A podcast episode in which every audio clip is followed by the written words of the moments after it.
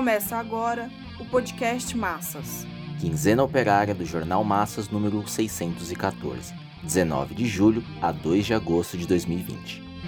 Malha Autopeças ameaça demitir 220 trabalhadores. Que o sindicato convoque uma Assembleia Geral dos Metalúrgicos.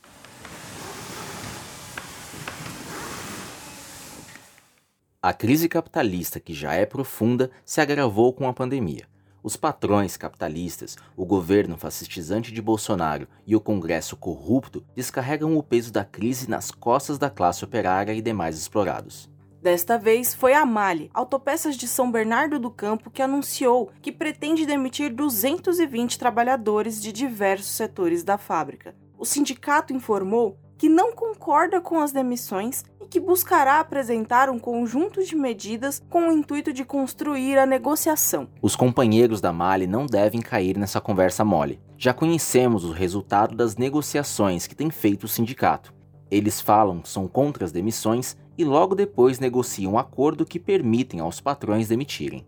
Devemos aprender com as experiências anteriores. A política de acordos sem luta do sindicato só tem beneficiado a patronal. Os metalúrgicos do ABC já conhecem bem qual é o conjunto de medidas que o sindicato vai apresentar para negociar com a Mali. Demissões por meio de PDVs, layoff, suspensão de contratos, redução de jornada com redução de salários, entre outras. Basta lembrar o que ocorreu quando a Ford anunciou o fechamento.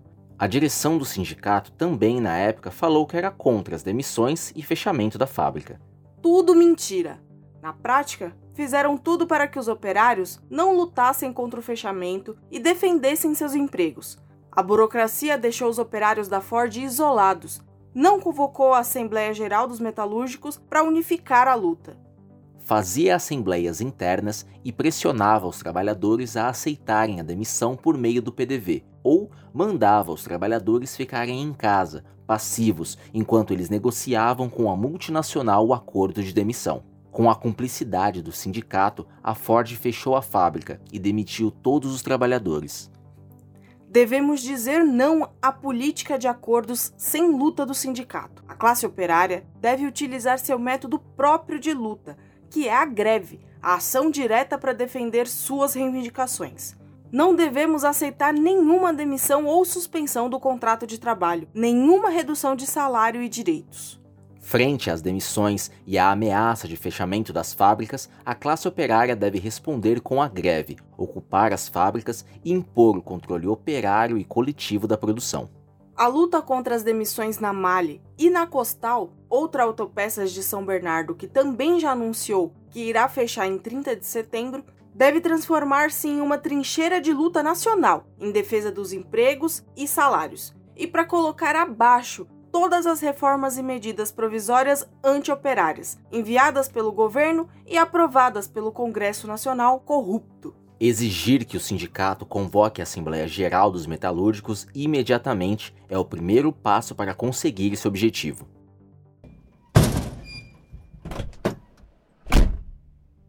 Aumentam os pedidos de seguro-desemprego. A crise econômica agravada com o Covid-19 é violenta para a maioria dos trabalhadores. Segundo pesquisa da Folha de São Paulo de junho de 2020, os pedidos de seguro-desemprego aumentaram.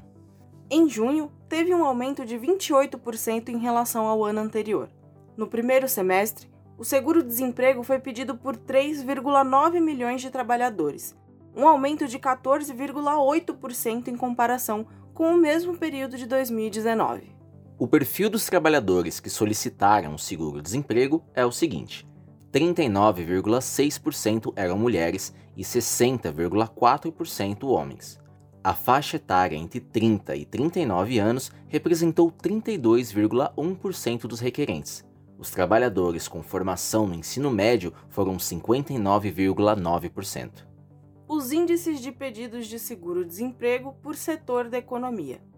Serviços 41,7%. Comércio, 25,4%. Indústria, 18,7%. Construção civil, 10,1% e agropecuária, 4,1%. Esse quadro de ampliação dos pedidos de seguro-desemprego que equivale ao valor máximo de R$ 1.813, revela que as medidas instituídas pelo governo de Bolsonaro e Paulo Guedes não serviram para garantir os empregos, como alegava a MP 936.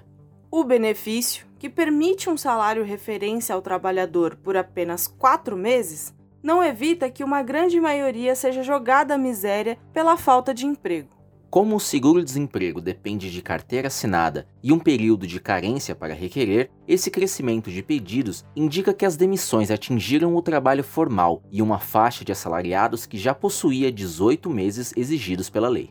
Esses dados só confirmam que o patronato vem aproveitando a pandemia e a paralisia das direções sindicais para demitir em massa. É dever dos trabalhadores mais conscientes exigirem que o sindicato convoque a assembleia e organize a luta contra as demissões. Emprego se defende com luta. Essa deve ser a nossa bandeira.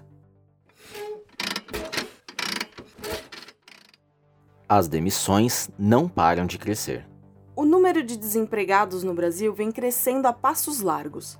São inúmeras as denúncias de fechamento de fábrica, bares, restaurantes, lojas, empresas de aviação, estatais, bancos, entre outros.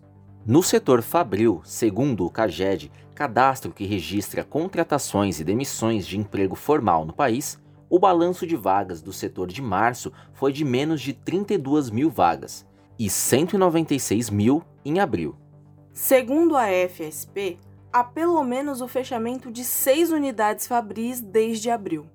São elas: Costal em São Paulo com 300 demitidos, Mitutoio também em São Paulo com 90 demitidos, Ramarim na Bahia com 300 demitidos, Paquetá em Teutônia, Rio Grande do Sul com 150 demitidos, Piccadilly e RS Shoes via Uno, também do Rio Grande do Sul, com 400 demitidos cada uma. No setor bancário, a notícia é que o Banco Santander executou 20 demissões por dia útil em junho, totalizando até o momento 433 trabalhadores. No entanto, segundo a dirigente do Sindicato dos Bancários de São Paulo, Osasco e região, Lucimara Malaquias, esse número pode ser ainda maior.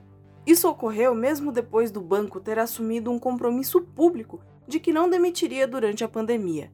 As manifestações nas portas das agências e pressões na rede virtual, promovidas pelo sindicato, não surtiram efeito. A Uzi Minas, segundo a Intersindical, anunciou a demissão em massa dos operários. A direção estava respaldada pelo TST, que autorizou as demissões. Mesmo tendo a possibilidade de aplicar a MP 936, redução de jornada e salário e suspensão de contratos, a direção da Uzi Minas se mostrou irredutível com as demissões a Petrobras não ficou atrás. Pretende demitir 15.470 trabalhadores até o final deste ano, de acordo com o presidente da estatal, Roberto Castelo Branco. Uma parte dos demitidos, 10 mil trabalhadores, será feita através dos PDVs. Os demais serão cortados após a venda das refinarias, termoelétricas e outros ativos. O que restar será incentivado a aderir ao programa de aposentadoria incentivada. Diante de tamanho ataque aos empregos e à privatização, a direção da FUP informa que esse problema será discutido no 18º Congresso da FUP, de forma virtual. Como se vê, a política das direções sindicais é de conciliação de classes. Aproveitaram a pandemia e a quarentena para aprovar em assembleias virtuais a implantação da MP 936. Agora, diante das emissões, não movem uma palha no sentido de organizar a classe operária para responder coletivamente com seus próprios métodos às demissões em massa. Insistem na farsa de assembleias virtuais e nos congressos online. A ausência de comissões de fábrica e oposição classistas acaba deixando as burocracias sindicais de mãos livres para negociar acordos de demissão e redução salarial. A tarefa para a vanguarda com consciência de classe, além de combater os patrões e seus governos, é a de trabalhar para recuperar os sindicatos que estão nas mãos dos burocratas.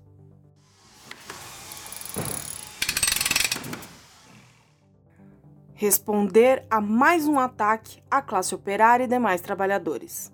O governo de Jair Bolsonaro autorizou na terça-feira, 14 de julho, que empresas contratem imediatamente funcionários demitidos durante a pandemia sem que se configure fraude trabalhista. Sendo assim, o governo rompe com uma regra vigente em uma portaria de 1992, que estabelece que é fraudulenta a rescisão acompanhada de recontratação em um período de 90 dias após a data do desligamento. O grave é que a medida permite que a recontratação seja feita com base em um salário menor. Eis aí a fraude. Os patrões vão aproveitar para demitir ainda mais e recontratar, se for preciso, o mesmo trabalhador com um salário reduzido. Governos e patrões penalizam os trabalhadores de todas as formas, seja na redução de jornada com redução de salário, seja na suspensão dos contratos de trabalho com uso de dinheiro público e muitas outras medidas antioperárias que virão.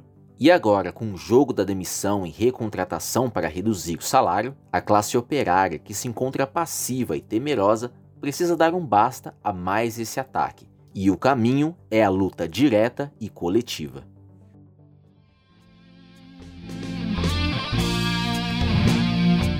Esse podcast é apresentado pelo Partido Operário Revolucionário, membro do Comitê de Enlace pela Reconstrução da Quarta Internacional.